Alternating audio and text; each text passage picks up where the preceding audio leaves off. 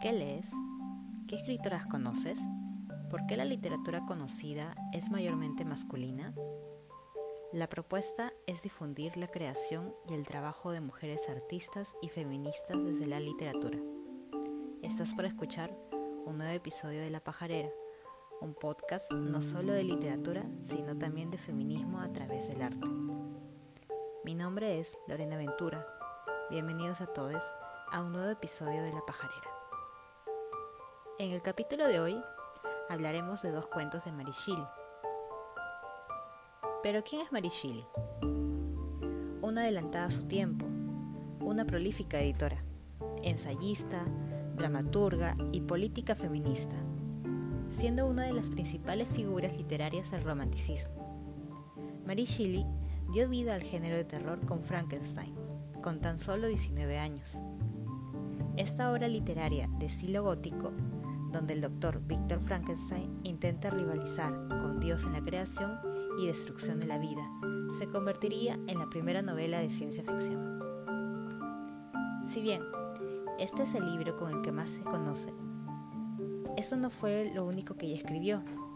Hoy hablaremos de dos cuentos que no conocías de ella, El sueño y Maurice. Pero antes, nos detendremos un poco en el género gótico el género gótico explora y revela temas que normalmente se encuentran en el subconsciente de las personas. Francisco Sánchez Verdejo, en Lo gótico, semiótica, género, estética, menciona que para analizar historias góticas es necesario reconocer una serie de motivos o elementos constitutivos del mundo gótico. Nos detendremos en tres de ellos, lo sobrenatural, el encierro y la aparición de dualidades. Lo sobrenatural en los cuentos de Mary se construye como un componente de soporte en base a un ejercicio de retroalimentación, es decir, crea un sistema de imposibles que se sostienen a sí mismo, dándole racionalidad interna a sus relatos. En este cuento, lo sobrenatural se construye en base al sueño. Una condesa ha perdido su padre y hermanos víctima de las guerras civiles en Francia, y decide renunciar al amor porque éste le recuerda la traición que cometió hacia su familia. Constance tiene la intención de tomar votos y retirarse a un convento, pero antes decide consultarlo en sueños en el lecho de Santa Catalina, santa a la que se atribuye guiar en sueños a sus devotos. Las visiones y los sueños premonitorios en este cuento se grafican en la existencia de un espacio físico, donde estos son productos de la bendición de Santa Catalina en su lecho. Este elemento da explicación a los acontecimientos sobrenaturales del cuento, pues no existe otro espacio donde estos eventos se puedan desarrollar. Es decir, lo sobrenatural se encierra en un momento o espacio determinado. También observamos que lo sobrenatural tiene condiciones pues como se dice en la historia, Constance tembló un poco y observó su lecho, una estrecha franja de tierra con una piedra recubierta de moho que bordeaba casi con el mismo precipicio. Se quitó el chal. Tal era una de las condiciones del hechizo. Inclinó la cabeza y se soltó las trenzas de su oscuro cabello. Se descalzó los pies y así totalmente preparada para padecer al máximo la fría influencia de la noche.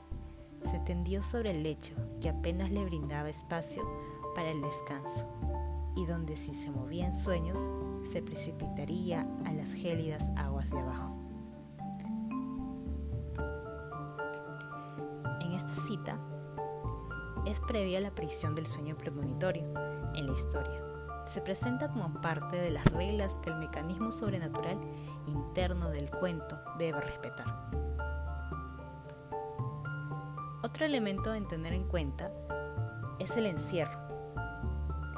En la teoría de la novela gótica, López Santos dice lo siguiente acerca del espacio narrativo. Es un elemento estructural cuya finalidad no se reduce a ser el ámbito en el que se desarrolla la acción, sino que ayuda a configurar los rasgos psicológicos de los personajes, influye en sus conductas y se erige en definitorio de ese tipo de narraciones. De hecho, la descripción del espacio en los relatos góticos adquiere una importancia fundamental. Por eso los momentos de reclusión son constantes en la literatura gótica y son uno de los elementos más útiles a la hora de provocar terror en los lectores. Debemos entender que no es debido a cómo presentan dichos espacios o momentos, sino cómo se desarrollan los personajes en el espacio. Existen dos tipos de encierro. Un encierro espacial, donde el encierro se desarrolla en un espacio físico, en general dotado de características ligado a lo terror. Y un encierro situacional, donde el cautiverio se da en circunstancias particulares. A continuación, hablaremos de cada uno de ellos. Dentro del género gótico, el encierro espacial es uno de sus principales recursos de este mundo porque la claustrofobia es algo inherentemente primitivo y aún presente en la humanidad. Por eso es constante dentro de la narrativa gótica el uso de descripciones de lugares sombríos, desolados, cerrados y lugares donde particularmente el ser humano se siente abandonado. En el sueño, el hecho de Santa Catalina se convierte en ese lugar terrorífico donde Constance se halla sola y encerrada en un pequeño cuarto frente a un acantilado.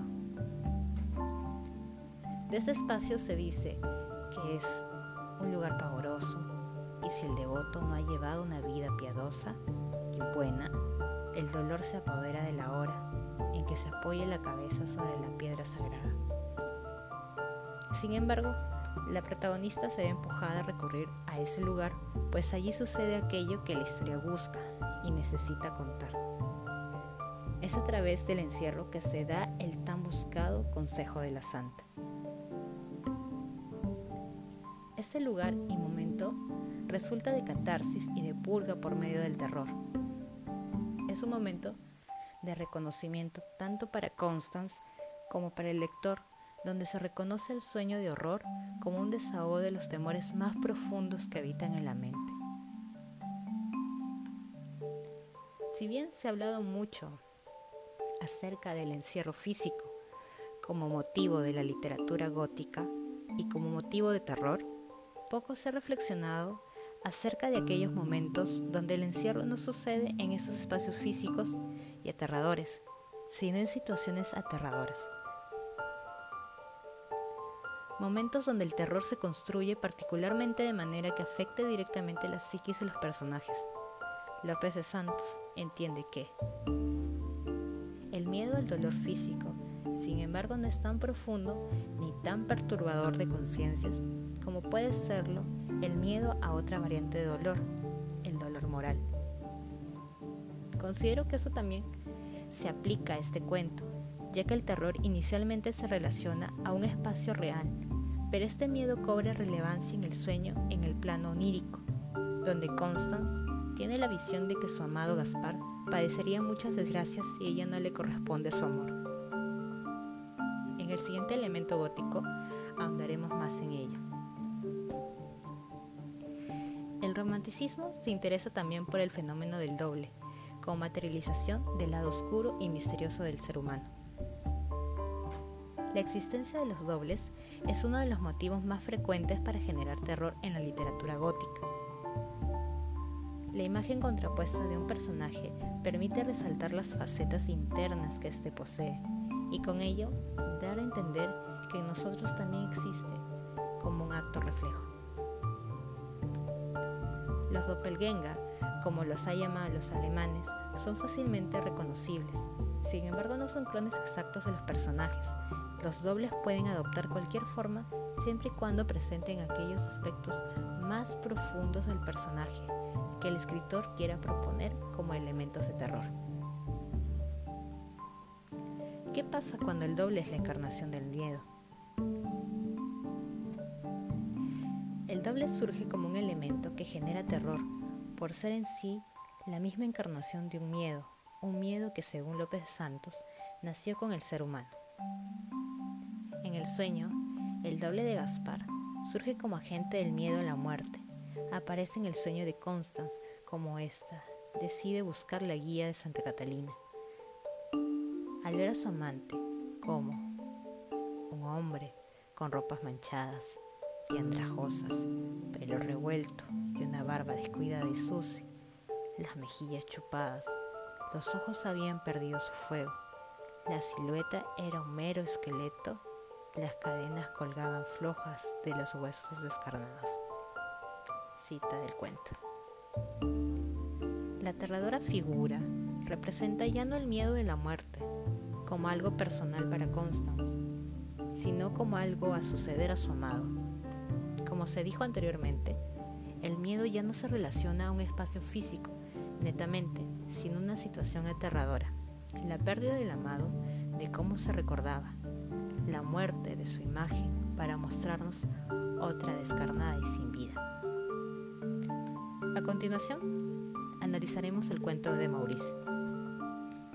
Quisiera contarles brevemente la historia de este cuento, que me parece muy peculiar, porque si no fuera por cosas del destino, no habría llegado hacia nosotros. En 1997, Cristina Dassi encuentra en la biblioteca de la familia de su esposo un manuscrito de un cuento inédito de Marichili. Resulta que esta familia en 1821 eran grandes amigos de Marichili y le dieron y le pidieron que escribiera un cuento para una de sus hijas, Laurette. La señora Dassi, al verificar que no conocía publicación de este cuento, se puso en contacto con el Museo Kitschili de Roma, que le brindó los datos de Clary Tomalin, una biógrafa de Marichili, pero también de su madre. De la misma forma, ella recurrió a Nora Crux, una especialista en esta escritora, y concluyeron que de acuerdo a la información hallada en su diario, ella escribió una historia para Lauret el 10 de agosto de 1821.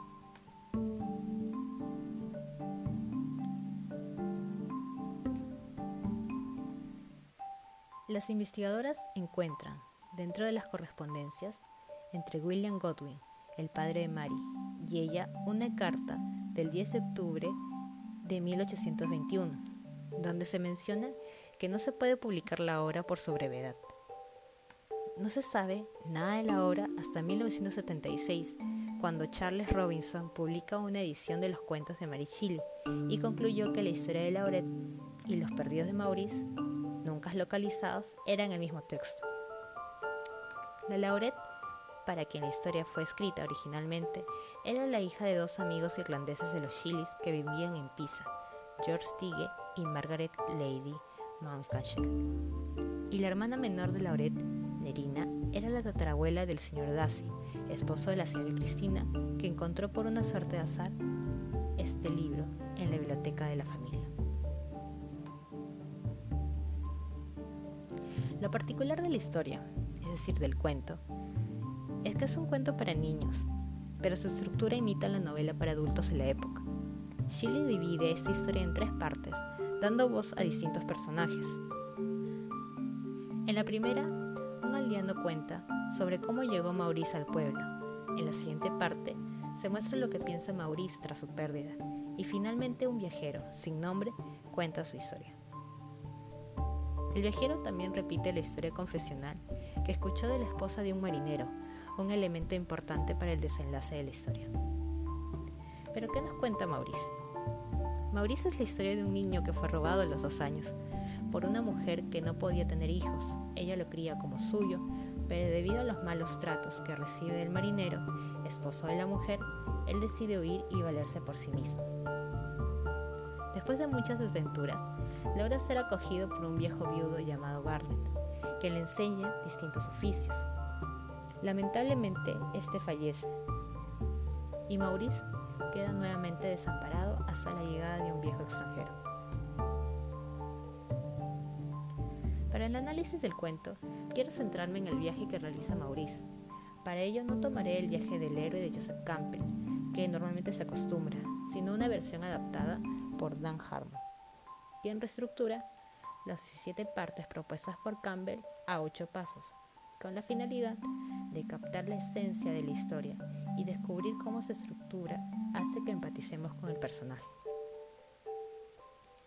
A continuación, analizaremos este cuento en ocho partes. En la primera, un personaje está en una zona de confort, es decir, está en una situación que aunque le moleste no hace nada para cambiarla, pues ha llegado a familiarizarse con ella o genera un tipo de dependencia. Aquí podemos ubicar a Maurice, un niño que es maltratado por su supuesto padre. En la segunda, el mismo personaje anhela algo.